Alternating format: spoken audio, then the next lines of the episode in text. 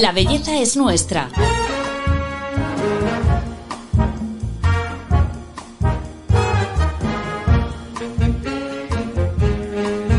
Un podcast de Telva.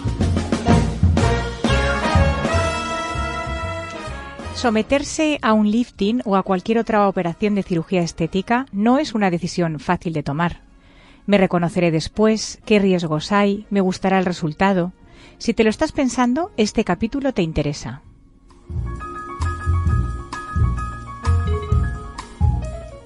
Hola a todos, bienvenidos a nuestro podcast. Soy Paloma Sancho, directora de belleza de Telva, y hoy tengo el gran honor de entrevistar a uno de los mejores cirujanos plásticos de nuestro país, José Luis Martín del Hierro. Bienvenido y gracias por venir.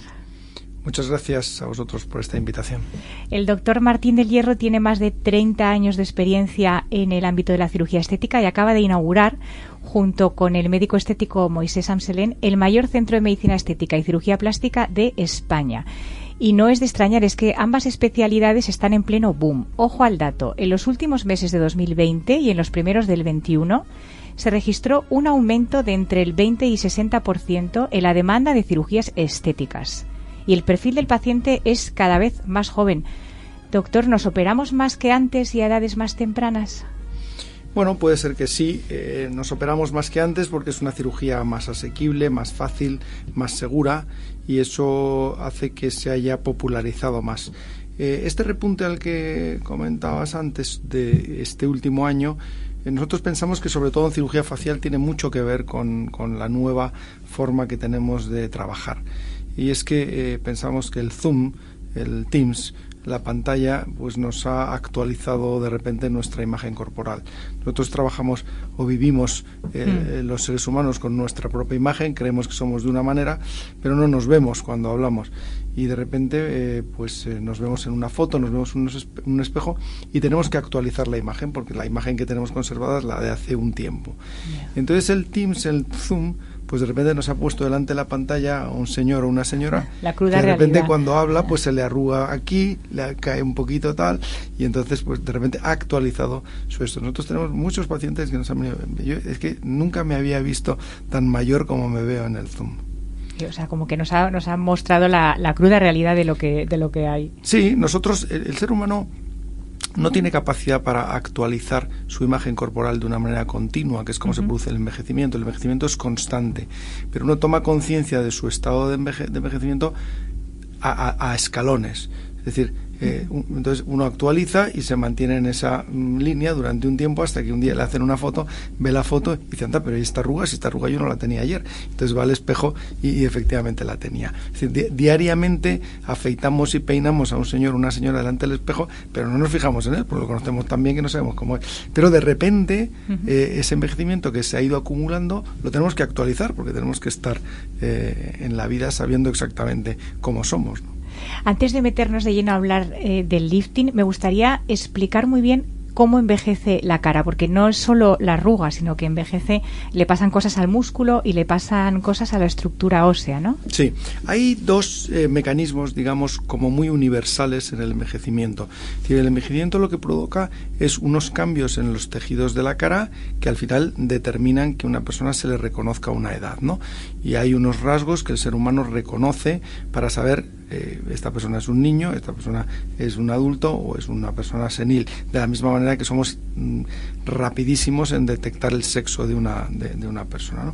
Entonces, ¿qué es lo que sucede? Que los tejidos eh, eh, se comportan como si fuera una licra, que se estiran y se encogen, se estiran y se encogen a lo largo de la vida, pero cada vez que se estiran se encogen un poco menos, es decir, uh -huh. se dan de sí. Y eso es lo que pasa con la piel y con los tejidos más profundos de la cara. De tal manera que con el paso del tiempo nos va sobrando piel porque se ha dado de sí y nos va sobrando los tejidos profundos, que es el esmas y otra serie de estructuras que hay dentro. Eso es lo que produce la flacidez. Y entonces la cara cae hacia abajo y se queda sujeta por unos eh, tirantes, por unos eh, ligamentos que son los que la sujetan a la cara. Y esos ligamentos hay varios, pero unos están justo aquí a cada lado de la mandíbula. De tal manera que cuando la cara cae para abajo, como está sujeta en este ligamento, no puede caer y se forma como si estuviera apoyada en un andamio. Y entonces se forman estas dos cositas que yo ya voy a, teniendo y que, que, es lo que muchas personas conocen como las cocochas. Entonces esto es el signo indiscutible de añosidad de envejecimiento. Ese es uno de los mecanismos. El otro mecanismo, que es complementario a este, es que eh, se pierde volumen en la cara. La cara con el paso del tiempo atrofia determinados componentes grasos, sobre todo en la zona centrofacial, y eso hace que el volumen de la cara disminuye, con lo cual la flacidez aumenta. La combinación de esas dos eh, circunstancias, la pérdida de volumen y el exceso de tejidos, pues hace que la cara tenga una forma diferente que indiscutiblemente es eh, envejecimiento. Y luego también eh, me explicaba cuando hablábamos el otro día la estructura ósea, ¿no? Como que los huesos se van... Sí, efectivamente los huesos van perdiendo volumen también, especialmente los huesos del pómulo y el hueso frontal. Disminuyen eh, con la edad. A veces en personas con problemas dentarios también disminuye la altura de la mandíbula, pero eh, estos son signos menos clasificados. Desde luego, la pérdida de la, de la arcada de la ceja, la ceja que se hace cada vez, la, arcada ciliar cada vez menos prominente, las sienes se hunden y el pómulo se hace más pequeño. Eh, ¿Qué es un lifting? ¿Qué es lo que hace el lifting en todo este proceso de envejecimiento que, nos acaba de explicar? Bueno, el lifting es eh, efectivamente un término muy apropiado para describir esta enfermedad, porque, perdón, este procedimiento, este, esta intervención quirúrgica, porque eh, técnicamente eh, no se llama lifting, es realmente eh, se ha incorporado al, a los términos científicos mm, con el nombre de lifting, pero ha sido el, el, pueblo, el vulgo, el que ha metido este, esta denominación en los términos científicos, porque técnicamente se llama ritidectomía. Eh, la ritidectomía es lo que entendemos por lifting, pero ritidectomía significa eliminación o extirpación de las arrugas. Eso es lo que es la ritidectomía. Y efectivamente eso no es un lifting. La ritidectomía es el concepto que se inventó para rejuvenecer a la gente, pero luego se ha visto que es mucho más importante otras cosas para rejuvenecer que quitar las arrugas. Es precisamente quitar la flacidez. ¿Y cómo se quita la flacidez?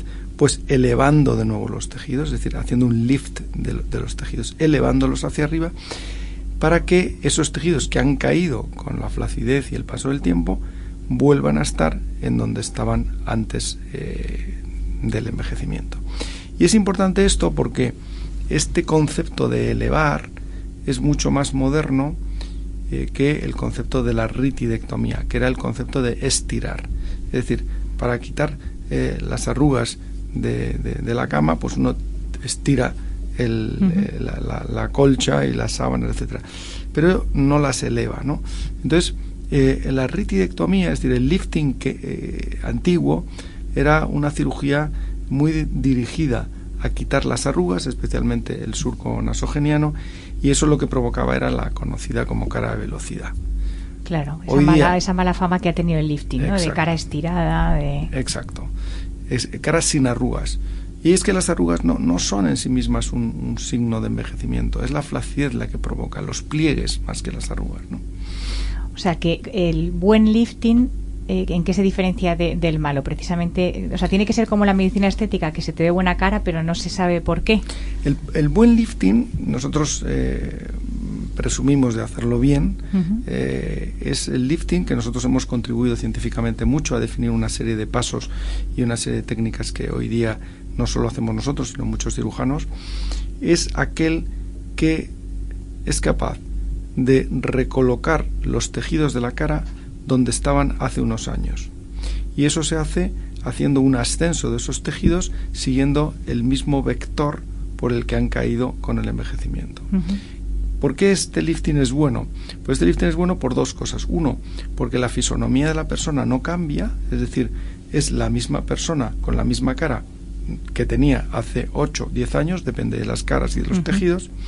Eso es muy importante. Y la otra cosa, todavía más importante a mi juicio, es que ese ascenso de los tejidos y esa colocación donde estaban permiten que el envejecimiento ulterior se produzca exactamente igual. Es decir, que la persona no solo es la misma cuando se opera que era hace 8 años o 10 años, sino que a lo largo de los siguientes 8 o 10 años va a volver a envejecer de la misma forma que había envejecido previamente. Es como Mm. vivir dos veces el mismo periodo de envejecimiento. Sí, pero o sea, es como que te vuelve al- pues, a colocar en la casilla de salida de hace dos años, pero tu cara va a envejecer, no se Claro. te queda cara rara. Exactamente. Es que un lifting nunca es una cirugía eh, eh, definitiva. Vale. Ni siquiera es una cirugía preventiva. La, la- la cirugía del lifting es lo que se llama cirugía de rejuvenecimiento. Por tanto, para rejuvenecer es imprescindible haber envejecido previamente. Por eso eh, comentaba que el lifting tiene un momento de hacerle, y hacerlo. Y ese momento es cuando uno tiene ya signos de envejecimiento. Hacer un lifting a una chica de 20 años no tiene ningún efecto más que desfigurar la cara. Pero no, pero se lo hacen. Hay, No, hay no, gente. no. ah, Pero, pero cada vez... mm, Van más jóvenes, Cada eso vez sí, van ¿no? más jóvenes y hay un punto en el cual hay que decirle al paciente, no, esto, esto no es lo que hay que hacer. Eh, tienes que estar, eh, tienes que envejecer un poco más antes de hacer una cirugía de estas porque no te va a servir para nada, incluso te va a desfigurar. Incluso también hay una edad en la que a lo mejor es demasiado tarde. El lifting hay una edad en la que es demasiado tarde cuando el envejecimiento es ya muy importante y entonces provoca un cambio relativamente drástico, eh, importante en la cara. Eso mm, no es que sea tarde, se puede hacer perfectamente y se puede rejuvenecer de forma muy natural.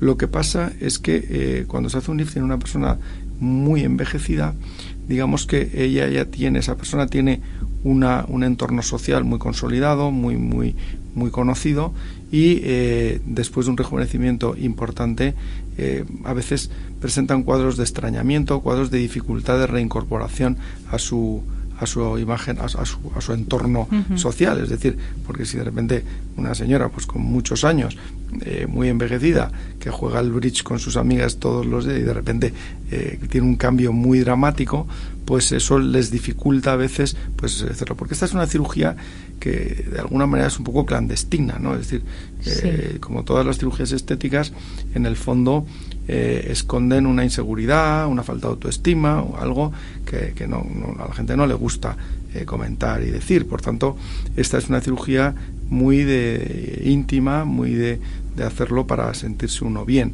Eso especialmente en, en- Europa. ¿eh? La, cirugía en, la, gente en Europa con la cirugía estética lo que pretende es estar bien consigo mismo, encontrarse bien, eh, estar en una, en una imagen eh, saludable y bien. No es lo mismo en, en otros eh, países, en otras culturas, en las que la cirugía estética es casi un show off, ¿no? Eh, la cirugía estética eh, mm, muchas veces es un signo de- de poder, es un signo de, de poder adquisitivo. Quieren que se note, ¿no? Y quieren que se note, porque si no se nota es que no, no, no te has operado, y si no te has operado es porque no has podido operarte, ¿no? Ujú. Es decir, es como el que se compra un Mercedes para dejarlo en el garaje, no. Hay, hay culturas donde eh, la, la- la operación de cirugía estética es, Sí. es una commodity que hay que hacer, y si no lo haces es porque no, no, no tienes recursos para ello, ¿no? Pero eso no es Europa, luego no son mis pacientes.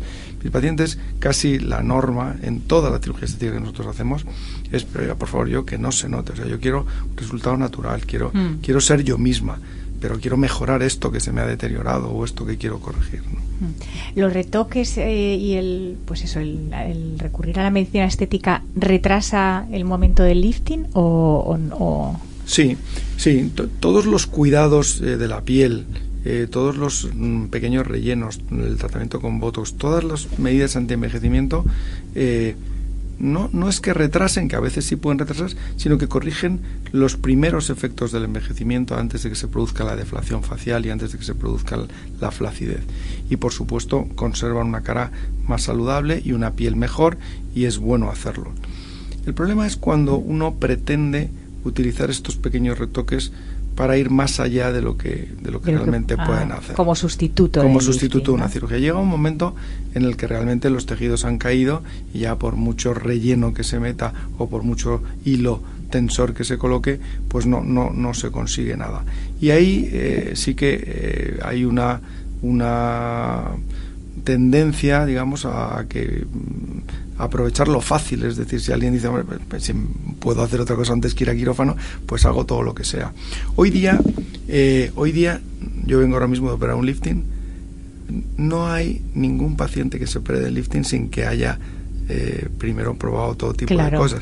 Nosotros hacemos lifting y nos encontramos de todo, hilos, rellenos de silicona, ah. rellenos de, de hialurónico, hilos de oro. Es decir, estamos habituados porque es que es lógico que una persona antes de una cirugía haga otras técnicas que no, que no son. Pero ya te digo, lo, lo que no es conveniente es eh, no saber parar con, con, estas técnicas y buscar en ello un mm. reconocimiento que no lo consigue, que ya es parte de la cirugía.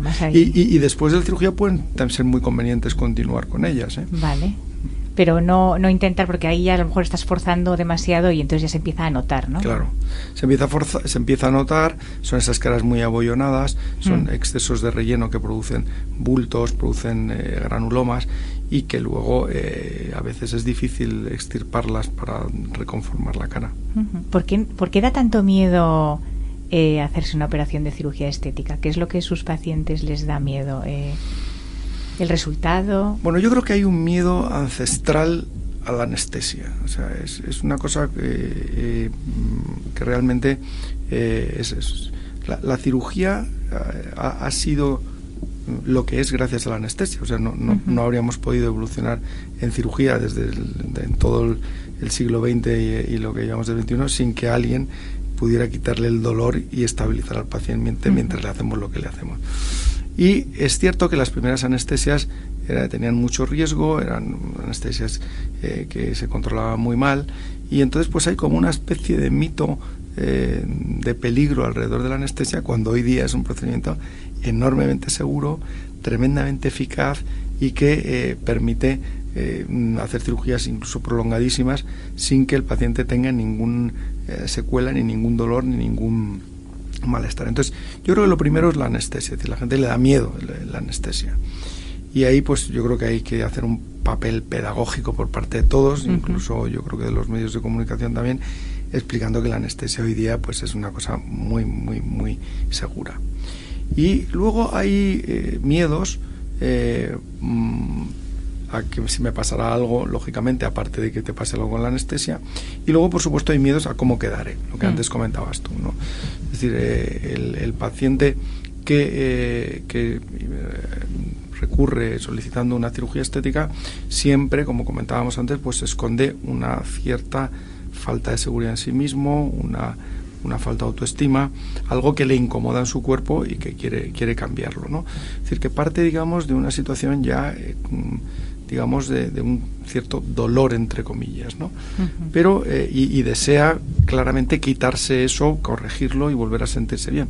Pero claro, eh, es muy difícil a veces eh, predecir cómo va a quedar. Claro. Y, entonces, mm, ese miedo es muy frecuente. Ese miedo se quita con la conversación. Nosotros las primeras consultas las tenemos casi siempre mínimo una hora y nunca acordamos una cirugía en una primera consulta. Siempre ah, requiere una segunda consulta. Y eh, hay que explicarle, hay que hablar mucho con el paciente, hay que eh, saber qué es lo que espera de la cirugía hmm. y el cirujano tiene que explicarle lo, lo, lo que puede hacer por él. Los deseos de los pacientes siempre superan las capacidades del cirujano y hay que decírselo. mire, lo que usted desea yo no lo puedo conseguir, pero puedo, puedo llegar a un punto que, seguro que le va a satisfacer. Entonces, el, tranquilizar al paciente, decirle al paciente con honestidad lo que tú puedes conseguir, es lo que quita ese segundo miedo que me parece el más fundamental. Bueno, la, cirugía estética ha evolucionado muchísimo en los últimos años. Usted lleva 30 años eh, trabajando. Eh, vamos a ver uno de los hitos que marcaron estos inicios.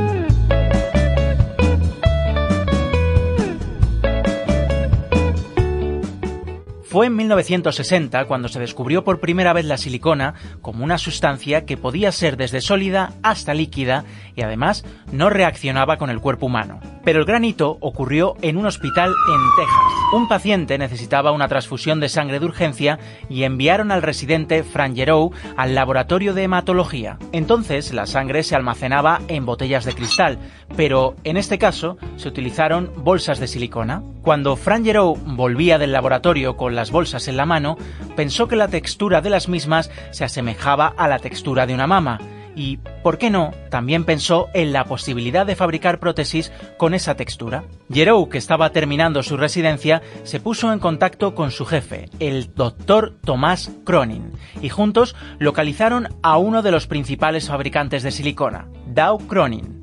La empresa decidió fabricar la primera prótesis mamaria que implantaron a una perra. Gracias a que el proceso fue fenomenal y no hubo ninguna contraindicación, decidieron fabricarlas para humanos. La primera mujer que fue intervenida se llamaba Timmy Lindsay y en agradecimiento a que se dejara poner las primeras prótesis, le hicieron gratis unas perforaciones en las orejas para ponerse unos pendientes. Los implantes le duraron entre 30 y 40 años.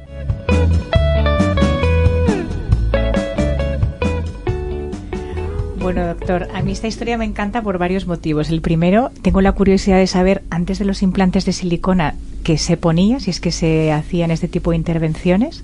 Y luego me encanta lo de que le regalen los agujeros para las orejas por, por prestarse a la intervención. Bueno, esta historia yo la conozco, además, eh, luego está publicada, pero yo la conozco a través del doctor Thomas Big, ¿Mm? que era el residente que iba dos años detrás de Frank Gero. Ah, eh, con lo cual lo vivió en primera persona. El doctor Thomas Vick, que vive todavía, tiene ochenta y tantos años, muy amigo mío, yo he publicado varias cosas con él y esta historia me la contó con, con, pelos y señales y, y cómo eh, Frank Gero en, por la noche eh, de guardia le mandan al este y entonces estaba muy dormido, empezó a tocar la bolsa de silicona y entonces pues tuvo una especie de pensamiento erótico con Thomas Vick y dijo esto es como una mama y ah. entonces de ahí surgió todas las cosas, ¿no? Eh, el, el deseo de, de, la mujer de tener una mama eh, más grande cuando la mama es pequeña es una cosa que tiene una historia larguísima, es casi eh, bueno, es perteneciente a la cultura eh, del hombre desde hace mucho. Hay muchas, mm, no sé si extenderme un poco más, bueno, hay muchas razones por las que se piensa que la mujer desea tener una, una más grande, pero parece que eh, los hombres en, en determinado momento de la evolución buscaban una mujer que pudiera criar bien a la prole, ¿no? a su descendencia. Y que y para ello buscaban mujeres que tuvieran una cadera ancha para que pudieran tener partos seguros y buscaban una mujer que tuviera una mamá grande para que pudiera amamantar a la prole. Entonces, bueno, ahí el hombre pues tiene algo eh, metido dentro que eh, parece que le gustan más las mujeres que tienen las mamás grandes, aunque claro, las modas cambian tanto que, que, por ejemplo, con las caderas cambiando, cambiaron diametralmente hasta que ahora ha vuelto eh, la moda Kardashian, ¿no? Pero todo esto cambia, pero era tan el deseo de la mujer de tener mamás grandes que se ha recurrido a todo, ¿no? Desde todo tipo de, lencería eh, y que, conocemos desde la Edad Media para, para elevar el aspecto de la mama hasta ya la parte quirúrgica. la parte quirúrgica han llegado a ponerse, hay publicaciones a finales del siglo XIX y primeros del XX en el que se ponían eh, medias esferas de cristal. cristal se hacían y se colocaban debajo, debajo de la piel con un dolor tremendo y tal. Y la, el primer aumento, eso era, la verdad que era una cirugía muy poco frecuente, muy marginal, con unas complicaciones enormes, pero se llegó a hacer y está publicado. Y la primera cirugía que se hizo de aumento mamario eh, con, con algo que no era eso, fue un cirujano que en una chica que tenía una mama grande y otra pequeña, pues dio la casualidad que esa paciente tenía además un lipoma en, en, la espalda. Tenía un tumor graso en la espalda y lo que hizo fue estirparlo de la espalda y meterlo en la mama que tenía pequeña. y entonces, sí, y, y esa, es un tumor benigno que realmente no, no podía, eh, no, no, transmitía ninguna enfermedad grave y le hizo esa transposición de grasa de un lipoma de la espalda a la, a la mama que tenía pequeña para conseguir una mejor simetría. Pero eh, el, el, deseo de, de la mujer eh, por esto es, es es una cosa muy difícil de explicar en términos eh, de modas, en términos, es algo mm. que realmente eh, es intrínseco a la, mujer, que probablemente va asociado a su carácter de maternidad mm. y, es un, deseo muy importante. Es decir, las mujeres que tienen una mama pequeña eh, viven las chicas jóvenes que acuden a nuestra, a nuestra, consulta. Nosotros nunca hacemos aumento mamario en menores de 18 años, salvo que haya un trastorno severo y realmente a veces vemos pacientes con trastornos severos, falta de autoestima muy importante que, que inhibe conductas eh, y que crea problemas eh, psicológicos importantes. ¿Es la más demandada la del aumento de pecho o, o le gana el lifting? No, no le gana el lifting. La cirugía de mama es probablemente junto con la cirugía de liposucción, eh, es decir, de, contorno corporal y de abdomen, las tres más frecuentes. El lifting es una cirugía menos frecuente. Es una cirugía más eh, de gente más mayor, menos, menos popular, probablemente. ¿Cómo podemos saber que estamos eligiendo bien al cirujano?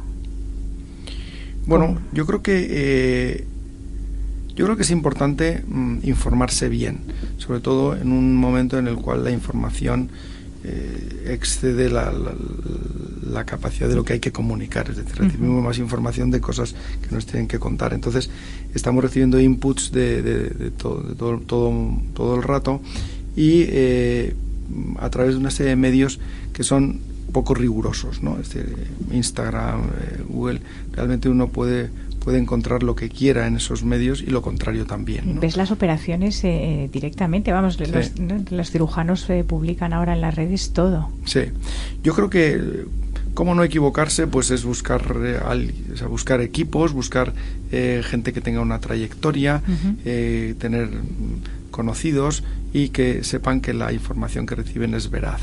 Es decir, recibir fotos por Instagram de resultados es tremendamente falaz y requiere una, una valoración y una exploración mucho más profunda a la hora de escoger un cirujano.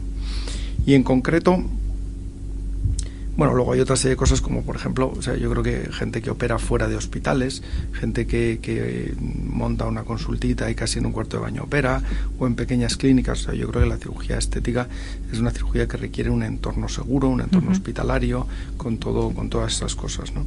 Y luego en respecto al lifting, pues eh, ahí en... Eh, yo, no soy mayor, pero, pero, pero la, cirugía del, lifting es una cirugía de cirujanos mayores.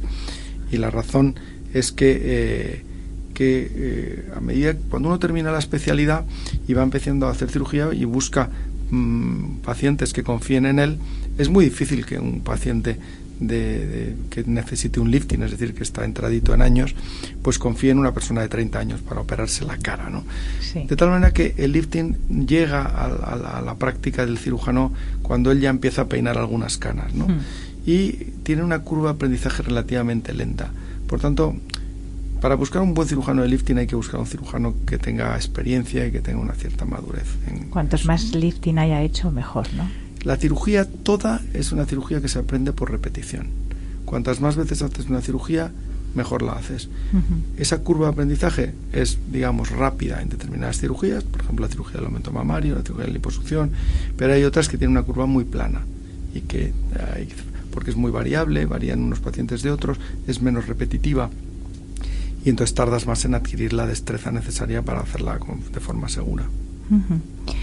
Bueno, doctor, eh, siempre cerramos eh, el capítulo del podcast con las recomendaciones y trucos de nuestro invitado. Entonces, yo querría pedirle a ver si nos puede explicar cinco errores que, que no deberíamos cometer si decidimos someternos a una intervención.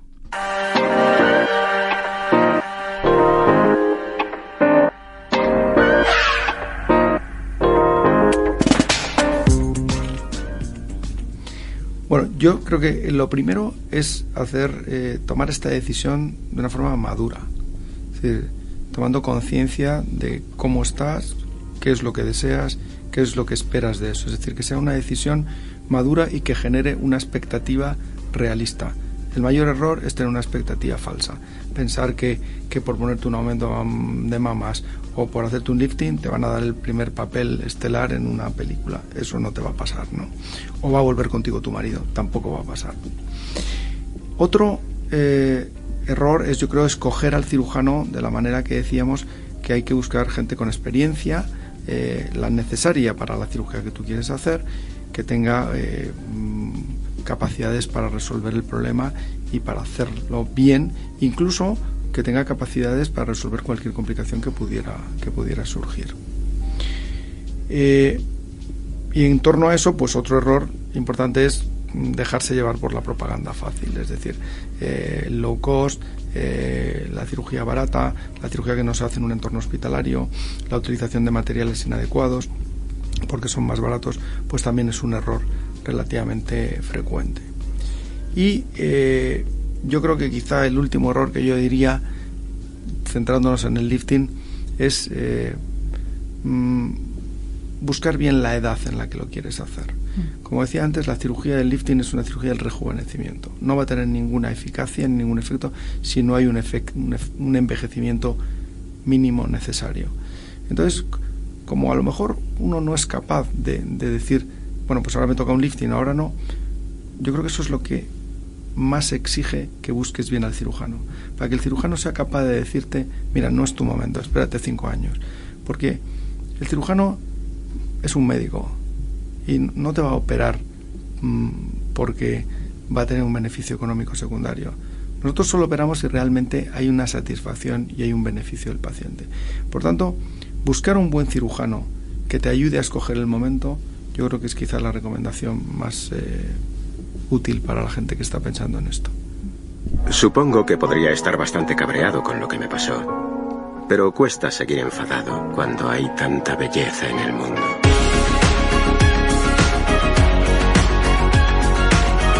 La belleza es nuestra. Un podcast de Telva.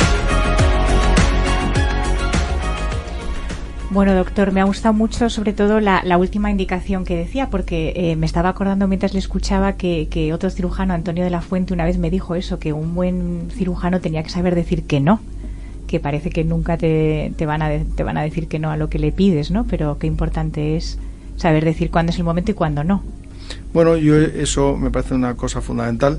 Aprovecho para decir que yo soy discípulo del doctor Antonio de la Fuente, trabajé con él muchos años y aprendí muchísimas cosas de él y, efectivamente la honestidad eh, que él ha transmitido es un valor fundamental. Bueno, pues hasta aquí el capítulo de hoy. Muchísimas gracias por, por todo lo que nos ha enseñado sobre la cirugía y sobre el lifting. Gracias por venir, doctor. Muchas gracias por la invitación. Y a todos vosotros agradeceros que nos escuchéis siempre y os esperamos en el próximo capítulo de La belleza es nuestra.